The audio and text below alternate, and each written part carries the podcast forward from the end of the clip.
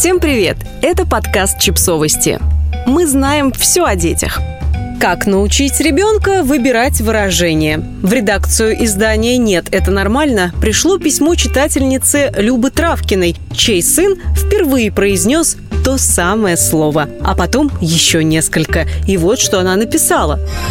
Слышали из уст своего ребенка слово «блядь»? Такое звонкое, размашистое, сказанное при всех. Недавно я его услышала. Мой шестилетка уронил на пол шоколадку из досады, ровно это и заявил. В полный голос и безапелляционно. Тогда я поняла, что он перешел на следующий уровень познания языка. Это было неизбежно, но, как всегда, случилось неожиданно для меня и людей, которые стали свидетелями этому событию. Самое сложное было не засмеяться над комичностью ситуации и тем самым не дать положительного подкрепления. Я растерялась, кровь прилила к моему лицу. Мне было неловко, стыдно и смешно одновременно. На какую-то долю секунды даже мелькнула мысль. И что же обо мне подумают, как родители? Может, больше не приходить в этот магазин? Но эта мысль сразу ушла. А разговор о случившемся я решила провести с сыном наедине.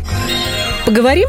Сразу скажу, что таких разговоров состоялось уже несколько, и я чувствую, что они еще не раз случатся. Самый первый был довольно коротким, по пути из магазина домой. Было очень сложно подобрать слова, хотелось обсудить случившееся как-то ненавязчиво и буднично. Ругать я его точно не собиралась, да и внутреннего возмущения а «как он посмел?» тоже не было. Я спросила сына, почему он сказал это слово. Ребенок ответил, что не совладал с эмоциями, и вот так получилось. Я ответила, что понимаю его чувства, что ситуация была досадная, и нормально как-то выразить свою досаду. Но слово стоило выбрать другое, не такое грубое. Он меня услышал и сказал, что больше не будет. Но, конечно, это не сработало. С детьми с первого раза не срабатывает примерно ничего. Возникали ситуации, когда я это слово снова слышала. Когда он проиграл в игре на планшете, когда время на мультике закончилось, на детской площадке, когда что-то пошло не по плану. Каждый раз я напоминала ему, что это неподходящее слово и предлагала альтернативу. Например, взять что-то из арсенала Кроша из смешариков или Чарли Блэка из Урфина Джуса и его деревянных солдат.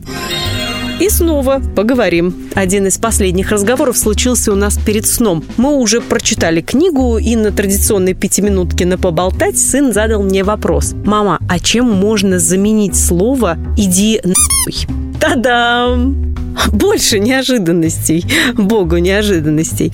В этот раз я, скорее всего, не покраснела, но испытала неловкость. Хорошо, что было темно, и с моего лица эмоций было не считать. Но вопрос задан, надо отвечать. Для начала я дала ему альтернативы. Потом объяснила, что это выражение грубое, матерное и оскорбительное. Попросила его так не говорить, ведь он умный парень и знает много других выражений. Следующим его вопросом стало, почему взрослые так говорят.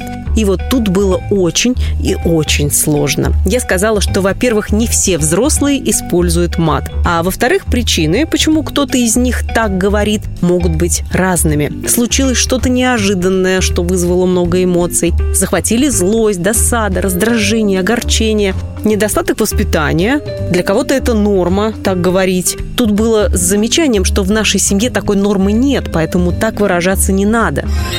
Откуда берется мат? Потом пришел мой черед задавать вопросы. Я не стала спрашивать, где он услышал все эти слова. Ответ я знаю. Несколько раз делала более старшим мальчишкам замечания на детской площадке. Ребят, вы такие клевые, зачем так выражаться? Не надо, пожалуйста. Меня больше интересовал вопрос, зачем сын хочет говорить такие слова. Ответ был предсказуемым, чтобы казаться взрослее. Непростой разговор для вечера, но его нужно было продолжить и довести до конца. Я постаралась объяснить, что не нецензурные слова делают человека взрослее, а его поступки, умение держать слово, размышлять, рассуждать, отличать правильное от неправильного, способность помогать, умение дружить, решать конфликты и вообще быть ответственным за свои действия. Не просто было подбирать простые слова, чтобы объяснить шестилетнему человеку такую глобальную штуку, как признаки взрослости.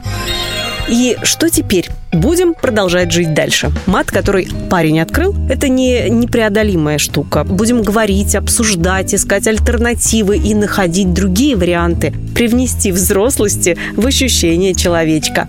А в целом я очень рада, что парнишка не побоялся задать мне вопросы про мат. Значит, доверяет. Это хорошо и, мне кажется, поможет пройти матерный этап. Во всяком случае, на это есть надежда. Подписывайтесь на подкаст, ставьте лайки и оставляйте комментарии. Ссылки на источники в описании к подкасту. До встречи!